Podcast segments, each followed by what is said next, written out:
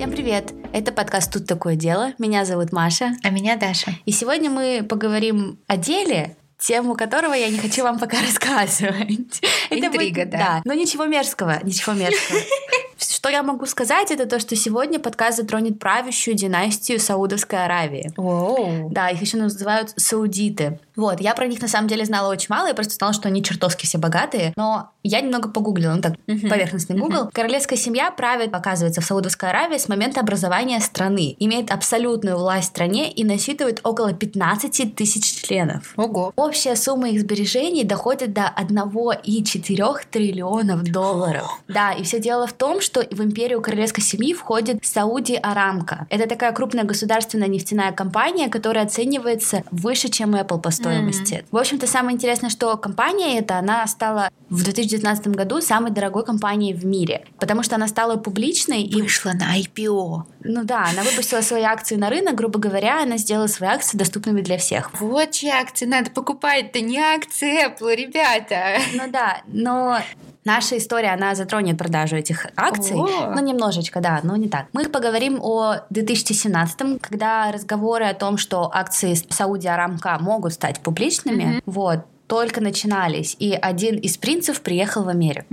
Все началось с того, как на острове Фишер появился саудовский принц Халид бин Аль-Сауд, который снял там кондоминиум. В общем, остров Фишер, мне стало интересно, почему там, и что это такое. Оказывается, это одно из самых дорогих мест для жизни в Америке, как мне кажется. Ого. Учитывая, что принц посчитал это место подходящим для себя, тем более. Чтобы все понимали, о чем идет речь, я посмотрела примерную цену домов в среднем на 2016 год. Вот, и это было 3,8 миллионов долларов. Ну, вот такая средняя цена. В Я просто среднем. думаю в рублях, поэтому мне сложно думать. А, да, вот. И это место в 2016 году получило первое место по стоимости Forbes. А, понятно, окей. Вот, вот это уже, да. это уже Да, понятнее. там, короче, действует ассоциация сообщества Fisher Island, и домовладельцы и владельцы комодиумов, они платят взносы. Ежегодно остров собирает 35 миллионов долларов от налогов на недвижимость, а его площадь 90 гектаров всего То лишь. есть он малыш совсем. Ну да. Дальше у них там есть спа на 2229 квадратных метров размером. Хочу. Ну, там, короче, Там можно... шик, блеск и красота, я да, поняла, и ты не да. можешь просто так приехать, найти себе недвижимость А. на острове Фишер и То сказать, есть ну это всё. закрытая комьюнити. Да, ты вот, ну, действительно должен быть кем-то в этой жизни. Мгм. Вот. И просто, если честно, туда приехать нельзя. Туда идут только паромы. М, Ну, то есть дороги нет. А вот. И на Википедии есть целая страничка про это место и целый список проживающих там знаменитостей. Так вот, там, например, есть собственность у Опры, Тома Круза, но что важно, там есть собственность у Игоря Крутого. О, На секундочку. Я думаю, что как только Игорь Крутой приобрел где-то собственность сразу, ну, место Да, подрывает, все, уровень, уровень. Еще там примерно 3-4 бывших русских хоккеистов, которые играли в НФЛ, ну и все в таком духе. В общем, русских там много. вот. И представляешь, как было удивительно, когда вот раз, и туда приезжает член такой богатой семьи. Член правящей семьи, королевской, грубо говоря, почти принц, и хочет приобрести там собственность. Наш Халид, это вам, ну, не фигня какая-то. Он, короче, заезжает на остров на своем Феррари с роликсами на руках. Подожди, туда же ходит только паром. Он что, Ну, привез машину на остров? Ну, паром, есть такие паромы. Я знаю, куда с машины, Да, да, ну, можно. так, естественно, А, они это на машине есть. заезжают, проезжают 30 минут и выезжают. Это не так, что они там все такие Но это богатенькие. маленький остров. Зачем ему машина? Понты. Ну, естественно. Короче, он приезжает туда на своем Феррари с роликсами на руках, телохранителями, за рулем и все такое. Короче, прогуливается среди знаменитостей типа Опры или просто очень богатых людей там, и его телохранитель заставляет этих богатых людей кланяться принцу. Что? Ну, типа, он же принц, когда они подходят к нему поздороваться и познакомиться, они должны поклониться, ну, же член правящей семьи. Принц приехал на этот остров и в этот богатый мир, и все в таком духе, и, в общем, естественно, все люди очень сильно заинтересовали. Дело в том, что в 2017 году как раз-таки пошел разговор о том, что компания Саудов станет публичной. И, естественно, акции компании, когда становятся публичными, Они особенно такой, сильно. да, и всем, естественно, хочется взять как можно больше. Да. И учитывая, что, скорее всего, раскуплено все будет в секунды, есть Что очень богатые когда? люди. Да. Да. И поэтому его приезд вызвал такой ажиотаж среди очень-очень богатых людей. Они все хотели познакомиться, узнать, приобрести, угу. ну и как-то стать к нему ближе. Никто не знал, сколько будут стоить акции, никто не знал, сколько у них денег, никто не знал тогда про компанию ничего. Угу. Это была настолько закрытая информация. Все знали только то, что акции могут быть, и что когда все скроется, все просто, ну, естественно, подорвут. А тут еще и по соседству один из держателей, который, ну, в общем, принц. На самом деле я читала, что из-за веры в Саудовской Аравии никогда не кланятся. Потому что они же мусульмане, mm-hmm. если, ну, я не знаю, может быть, нас кто-то слушает и поправит меня, но, как я понимаю, они не должны кланяться. Они верят в то, что есть вот пророк, и перед ним, ну, как бы можно. Они mm-hmm. простые люди. И неважно, какой у тебя статус, принц ты, король, еще кто-то. Нельзя. Вряд ли бы я, конечно, и кланялась принц. Ну, хотя я не знаю, как я бы себя поняла, но если бы я просто шла по улице, мне типа поклонись. Ну, типа, какой-то телохранитель. Что? А я такая опра. На Я такая опра. Вот. Этот принц был какой-то очень грубый и невежливый. Он вел себя как избалованный, злой и невоспитанный ребенок. И знаешь, такой ходил, типа, ничем не заинтересованный. Морда как кирпич, все с ним недовольны. Короче, типа королевский образ жизни. Почему все было так эффектно, да? Во-первых, он жил в дорогом месте, во-вторых, его одежда и телохранители, ну, там типа у него брюлики, там. У телохранителя тоже? Нет, ну у него. Телохранители здоровы. В-третьих, у него даже номера на машине были это вот как дипломатического лица, специальные номера. Принц вел свой инстаграм даже. Вот, я в нашем инстаграме репостну какие-то. Есть ссылочка? Конечно. Пару его постов будет в сторис, ну там типа просто посмотреть на это чудо. Он публиковал фотографии, как будто бы он, знаешь, типа делает снимок селфи там с кем-то. Или, допустим, фотки дорогих часов вот за рулем. Вот это, знаешь, как типа сторис мужские. У него была чихуахуа, и она вела жизнь лучше, чем у меня когда-либо, мне кажется, будет, потому что он там флексил, это чихуахуа, у нее там тоже ошейники. Но...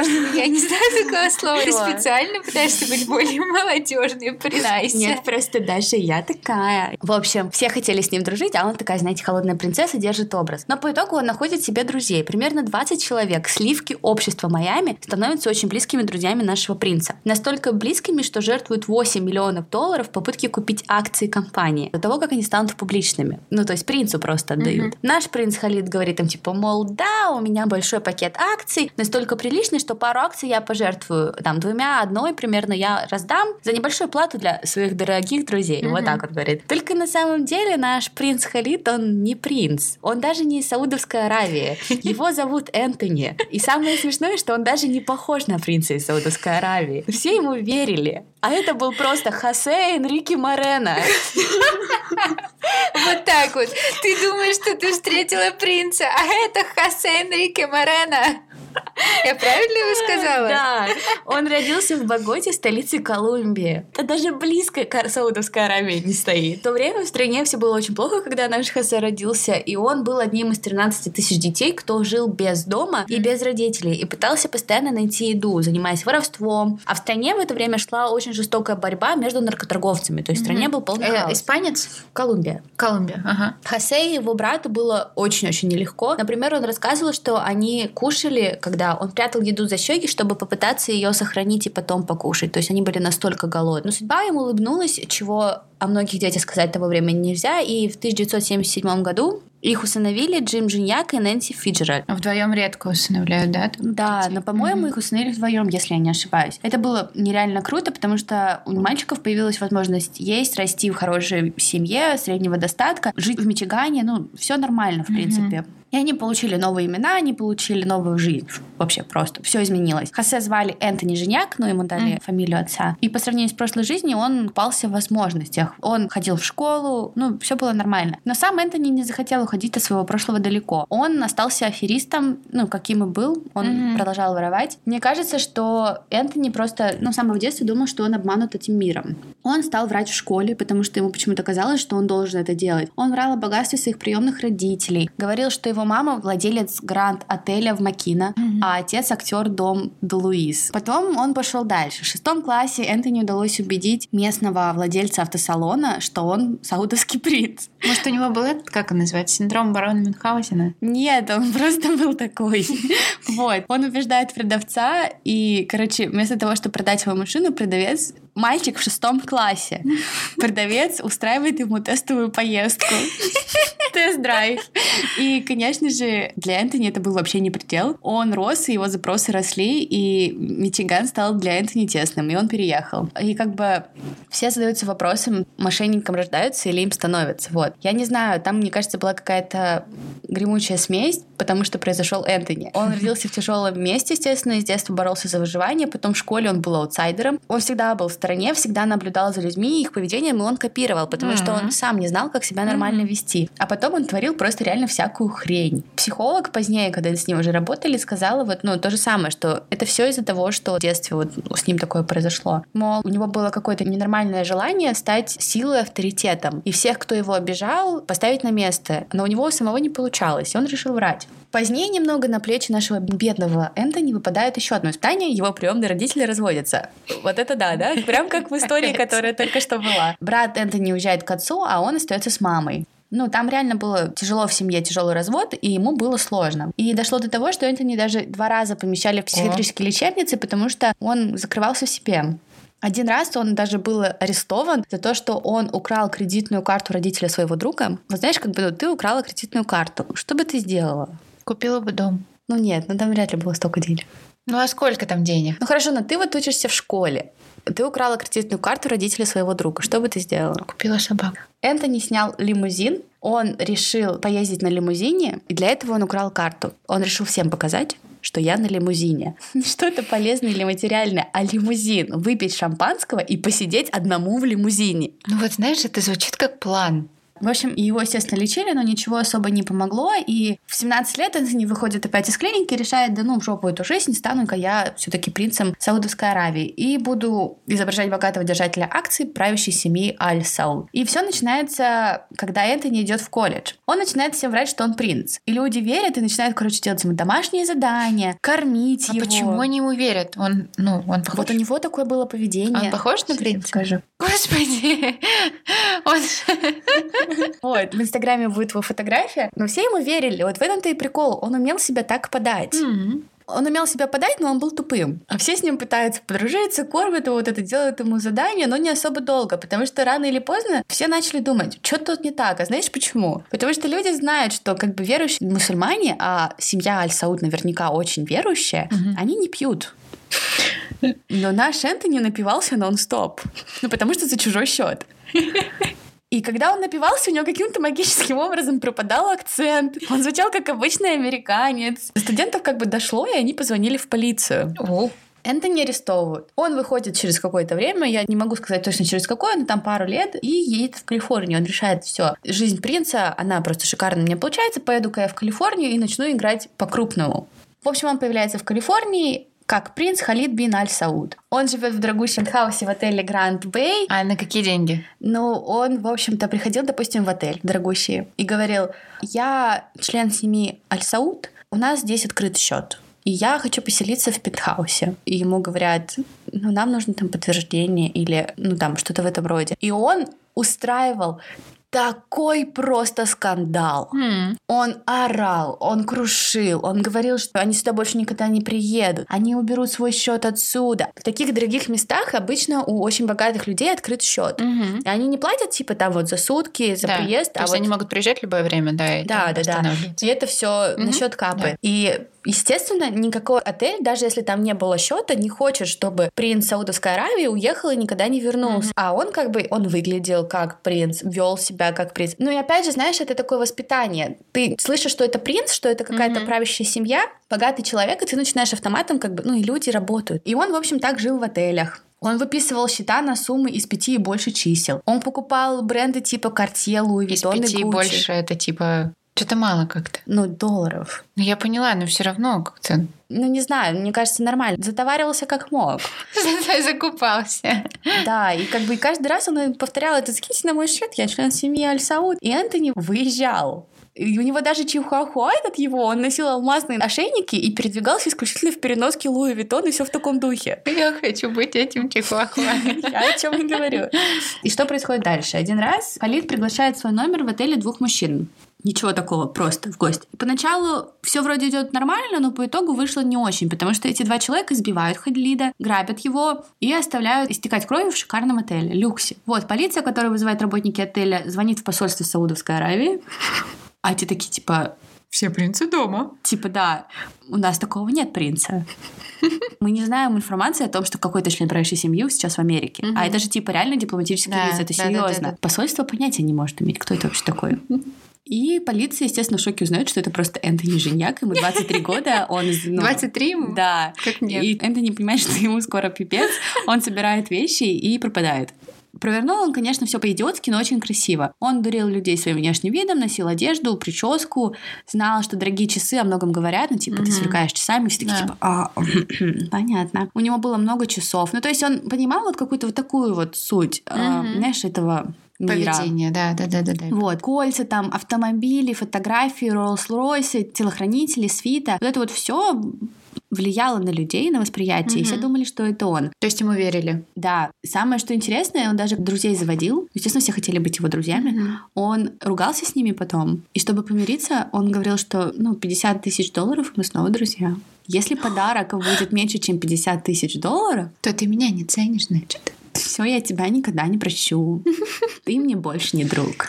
Вот. Плюс он как бы реально правильно выбрал быть принцем Саудовской Аравии, потому что никто не знает, как их зовут. Это довольно-таки для Америки... Но для... умно. Да, мы не знаем. Мы все знаем, это Кейт, принц Уильям. Но это да. как-то проще, mm-hmm. чем там, да, Халид. Ну, это проще просто. Mm-hmm. Я не знаю, как сказать, чтобы никого не обидеть.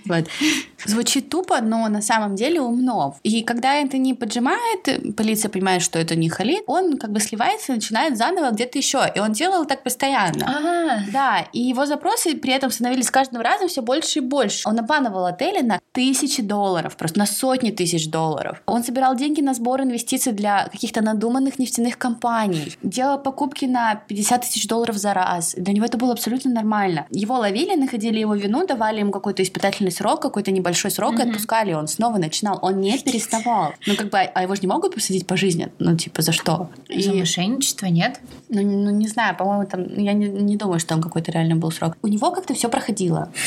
Вот, потом наступает очередной момент, когда Энтони ловят. Его ловят в очередном магазине. Обвиняют в мошенничестве, в краже, в крупном развере и приговоряют к 616 дням лишения свободы. Всего лишь.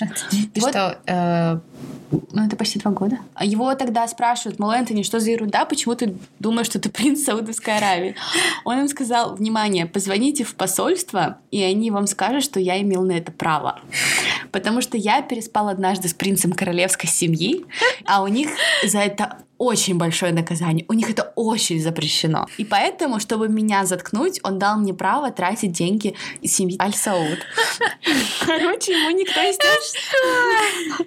Ему, естественно, никто не поверил. Энтони орал, что у него дипломатический иммунитет, что его трогать не могут. Но ни полиция, ни суд особо не слушали. В дополнение ФБР это тоже дело триггернуло, потому что, оказывается, это нарушение закона утверждает, что у вас дипломатический иммунитет, если его у вас нет. Поэтому Энтони переводят в федеральную тюрьму и садят на 10 лет. О, просто, это уж серьезно. Просто потому, что он тебе утверждал, что у него иммунитет. Прикинь, вот дурак. Ну, в какой-то момент надо заткнуться. Ну, типа, ну да, я попался, ладно. Всего полтора года, но отсижу я это время. Теперь 20 лет. 10. А, 10. Да. В общем, Энтони выходит в марте 2015 года. В общем, Энтони в марте 2015 года выходит и возвращается к матери в Мичиган. А ему рада? А, я сомневаюсь, потому что у Энтони это запросы как э, дорогущие отели mm-hmm. Калифорнии, а не мичиганский дом среднего достатка. Вот. И как бы люксов не было, срок условно досрочно, ему все надоедает. Он даже домой вернулся, ну как его взяли, вещи возвращают, и он, короче, возвращается в белой шубе, за рулем Кадиллака. Ну, то есть, по сути, он мог бы продать этот свой Кадиллак и все вещи и прожить, в принципе, жизнь на эти Ну, деньги. я не думаю, что у него были все вещи. Я думаю, что что-то конфисковали, mm. потому что как Ну, Кадиллак, как минимум, можно было продать. Ну да, да. И ну, на эти деньги пожить. Я даже не знаю, почему у него машину не конфисковали. Ну да. И он сидит в Мичигане и понимает, что все, ему надоело вот это вот чуть-чуть поиграть и посидеть. Mm-hmm. Если уж играть, то играть по-крупному. И он придумывает новый план. Перед тем, как приехать на остров Фишер и как начать вот эту новую заваруху, Энтони нужны были деньги. Mm-hmm. Ну, то есть там на машины, на все остальное. Он только вышел из тюрьмы, денег у него не было. И он делает вот что. Он, короче, познакомился в интернете с британцем.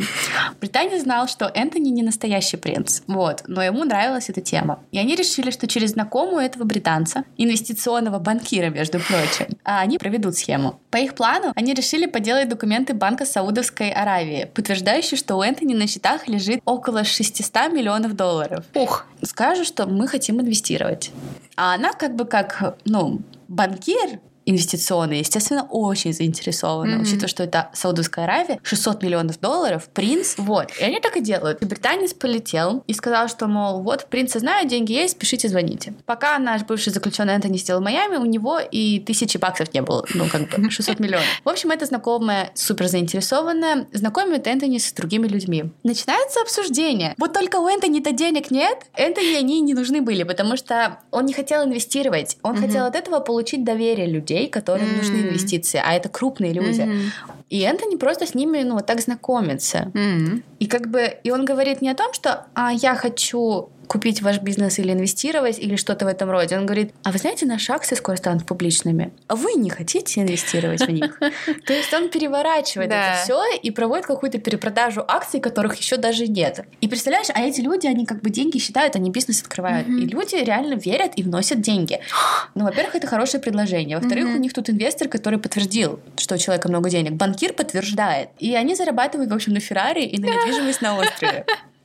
Происходит то, что я уже рассказывала в начале, поклоны, телохранители, mm-hmm. но Энтони на этом не остановился, нет. В 2017 году в Майами пошли слухи, что один из самых крупных отелей города, называется он «Голубой фонтан», вот, собирается продавать 20-30% любому инвестору, которого они выберут, mm. ну, на, на их выбор, mm-hmm. ну, естественно. Все, естественно, богатые захотели кусочек хотя бы маленький этого отеля, потому что это очень и очень хорошие mm. деньги. И эта банкирша из Британии, мне очень жалко, она звонит Энтони и говорит, типа, мол, вы знали? И она предлагает его связать с тем, кто занимается продажей mm-hmm. части отеля. Mm-hmm. Энтони, естественно, не упускает возможности. Вот. Человека, который занимался продажей, звали Джеффри Софер, и он один из, или один из, или самый влиятельный вот магнат в сфере недвижимости в Майами. Mm-hmm. А Майами как бы место дорогое. Вот. И, конечно же, это Джеффри Софер миллиардер. Mm-hmm. Но Энтони на самом деле было посрать на все эти проценты. Вся суть его работы заключалась в том, чтобы держать Софера на крючке. Энтони обещает ему инвестиции, миллионы, все что угодно. А Софер, чтобы Энтони не слился, продолжает дарить Энтони дорогие подарки и пытаться его всячески заинтересовать.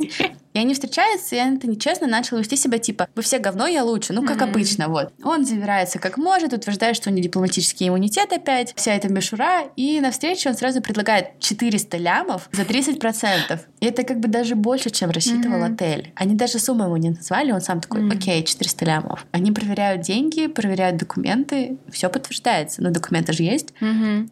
И предложения принимают. Теперь только вопрос в том, как взять эти 400 миллионов и перевести их, потому что да это очень большая сумма. И банк как бы Саудовской Аравии. Но Софер как бы не совсем идиот тоже. И он решает проверить самого Энтони. Потому что мало у кого лежат такие суммы да. просто в банке. Да. Чаще всего это инвестиции, акции, что-то такое. Угу. Ты редко встретишь человека, у которого это реально просто деньги да. лежат. Но Энтони узнает, что под него копают, и вместо того, чтобы убежать, он взбесился. Ну, он повел себя типа вот так. Он позвонил в Лондон. Он как ребенок. Да, но что-то его все прокатывает. Да. Ну, и он Безучий. взбесился типа как принц. Он позвонил банкиру в Лондоне и говорит, что я как бы хотел купить. Мне как бы было очень интересно, но теперь из-за того, что это такая наглость, неуважение под меня копают, я не буду покупать. Ага. И что если банкир хочет получить проценты от сделки, он должен сделать так, чтобы Софер передумал. И Софер должен преподнести ему подарок, ну, как мы уже знаем, минимум 50 тысяч долларов. Любимая тактика, да. Вот. И Софер пошел и купил браслет Картье. И извинился и договорился об ужине. Ну, пригласил. Угу. И тут, Даша, и происходит все самое важное. Момент, в который мы понимаем, что этот Халид тупой. Можно подумать, да, Энтони, сколько лет он уже притворяется? Mm-hmm. Но он уже стольких обманул, но он уже всему должен был научиться. Mm-hmm. Он уже отсидел, у него большой опыт. Yeah. Ну и как бы он уже принц большую mm-hmm. часть своей жизни. Финалом карьеры этого принца стал реально просто обычный ужин, на котором Энтони, болтая с нашим магнатом недвижимости, заказывает себе прошута. Прошута! Да, и Софер думает, к тому моменту уже как бы он устал бегать за принцем, и он сидит и как бы думает, странно, мусульмане же не едят свинину. Это же свинина. И как бы он решает, естественно, провести проверку. И когда Софера связывают с людьми угу. и говорят, мол, такого принца нет, на самом деле проверка легкая, да просто ты забей да, в интернете. Да. И он понимает, что его нет. Энтони собирает чемоданы и убегает куда? В Париж. Почему они все бегут в Париж? Париж? Да. Потом он бежит в Гонконг, потом в Лондон. Потом ему надоедает, может быть, у него заканчиваются деньги, я не знаю. И он возвращается в Америку. Его арестовывают в Нью-Йорке и судят в Майами. Его 8 мая нашли виновным. Он обманул инвесторов э, около 20 человек и на 8 миллионов долларов, не считая различных подарков и тому подобное. Сейчас он отбывает 18 лет в федеральной колонии. Вот. И вопрос, конечно, в том, услышим ли мы Энтони еще раз, потому что как-нибудь он уже выйдет, да, он выйдет стариком, но как бы старость да, будет принца... часть вторая. Да, старость принца не портит. Вот. И я даже не знаю, на сколько миллионов он обманул семью саудовской. Короче, история вообще супер, мне очень понравилась. Потому что ты любишь такие истории. Я люблю мясо, кровь, жесткое что-нибудь. Тут прям, знаешь, правда, вот завязка, развитие, финал такой прикольный. Мне очень нравится, очень круто. Да, спасибо Энтони, просто идиоту последнему. Как так можно было, я не представляю. Просто с алкоголем прикололся со свининой прокололся. Ну, блин. Совсем вообще, да. Ужас, конечно, просто. Но он старался, тут, тут что сказать, он правда старался. Да, я читала, я смотрела несколько там YouTube-видео, читала статьи, и многие в комментариях мусульмане пишут, типа, ну, если бы вы хотя бы хоть как-то немного понимали нашу да, религию, вы да, бы уже да, давно да. все поняли, что это не принц. Да. И представляешь, сколько людей вот реально просто о том, что... А потом же компания реально стала публичной. Да. И мне очень жалко инвесторов, которые 8 миллионов долларов потеряли. Не переживут. Но там, там некоторые люди просто маленькие бизнесы открывали. Mm. То есть там ну, да. не все да. такие, Тогда да. как миллиардеры Софер, например. Ну вот так. Так что если вы решаете провести какое-нибудь дело, будьте умнее и ресерчьте. Ресерчьте, проводите due deal, пожалуйста. Да. Спасибо всем за внимание. Пишите, что вы думаете про это дело в комментарии, в Инстаграм и везде. В сторис я репостну посты Энтони, там до сих пор в Инстаграме висят все его фотографии, и там реально он где-нибудь э, выкладывает фотку, мол, селфи сделал, а видно, что это не селфи даже. Все. И потом в конце по итогу сейчас много комментариев, типа, ну ты прокололся, как так можно было обманывать? Да, лузер, лох. В общем, да, э, смешно получилось. Да, и ставьте нам, пожалуйста, оценки в Apple подкастах и других платформах, потому что они нам действительно действительно помогают. Они нам помогают понять, что вы о нас думаете. И комментарии тоже пишите нам. Да, конструктивная критика приветствуется, конечно, но будьте с нами помягче. Вы это. Увидимся в следующем выпуске. Пока.